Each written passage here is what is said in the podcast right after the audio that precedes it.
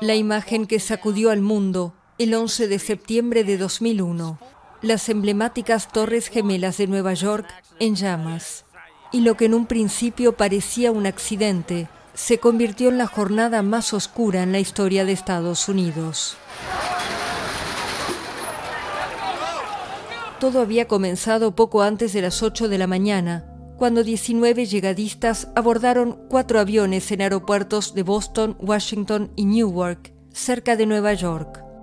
Menos de una hora más tarde, el avión que había despegado de Boston hacia Los Ángeles, secuestrado por los yihadistas, se estrellaba entre los pisos 93 y 96 de la Torre Norte. Los 87 pasajeros y tripulantes del avión murieron al instante. También cientos de las 50.000 personas que trabajaban en el World Trade Center.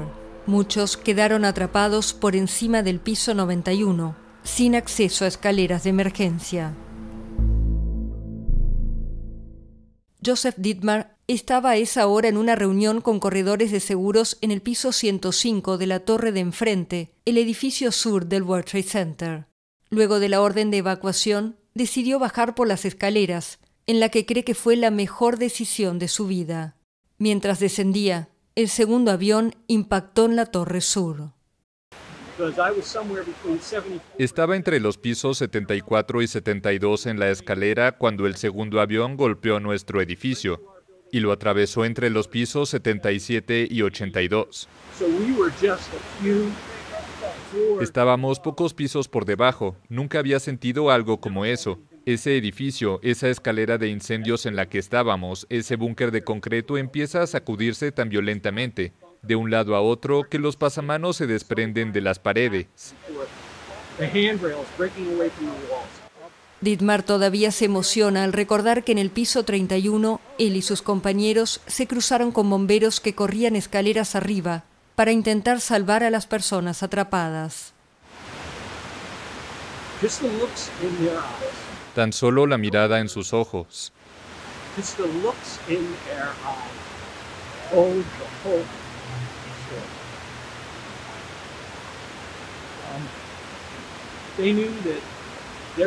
Sabían que estaban subiendo para intentar combatir un incendio que no podrían vencer. Sabían que estaban subiendo esos escalones intentando salvar vidas que probablemente no podrían salvar.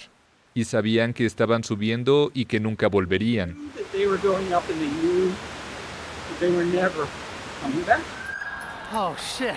A las 9 y 59, cuando apenas había logrado alejarse del edificio, lo sacudió el ruido ensordecedor del derrumbe de la Torre Sur.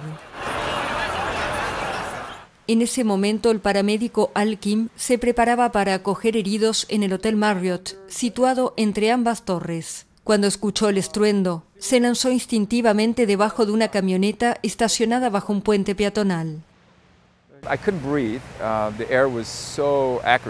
No podía respirar de tan acre que era el aire. Era difícil respirar. Recuerdo haber usado mi camisa para cubrir mi boca. Estaba debajo de un auto que estaba estacionado debajo de un puente peatonal. La Torre Sur se desplomó en 10 segundos, matando a más de 800 civiles y rescatistas que estaban en la zona. Cuando Kim consiguió salir de abajo del auto, se encontró frente a frente con la devastación. Todo lo que podía ver a mi alrededor era un campo de escombros. Para mí la ciudad entera estaba así, y quizás incluso más allá. En el Pentágono, el cuartel general del Departamento de Defensa situado en Arlington, Virginia, Karen Baker, una experta en relaciones con la prensa del ejército, ya sabía a esa hora que los ataques contra el World Trade Center no habían sido un accidente, pero se sentía en el lugar más seguro del mundo. Caminaba hacia su escritorio cuando el vuelo 77 de American Airlines, que había despegado del aeropuerto de Washington Dulles hacia Los Ángeles, con 59 pasajeros y tripulantes a bordo, secuestrado por cinco yihadistas, se estrelló contra la fachada oeste del edificio.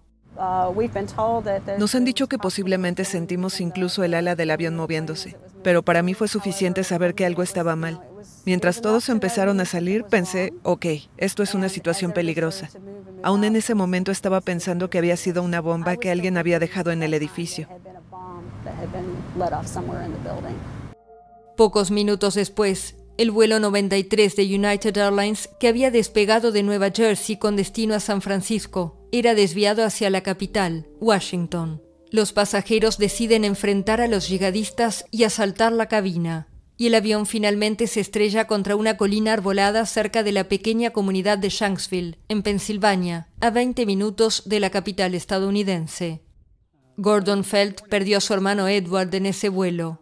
Junto a autoridades y otros familiares de las víctimas, gestionó la construcción de un memorial en ese lugar. Ellos fueron héroes, se encargaron del asunto con sus propias manos, ayudaron a evitar un gran desastre ese día y se ganaron su papel en la historia de este país.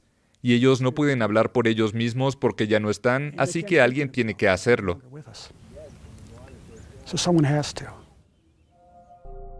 Los ataques del 11 de septiembre dejaron 2.753 víctimas en Nueva York, 184 en el Pentágono y 40 en Shanksville.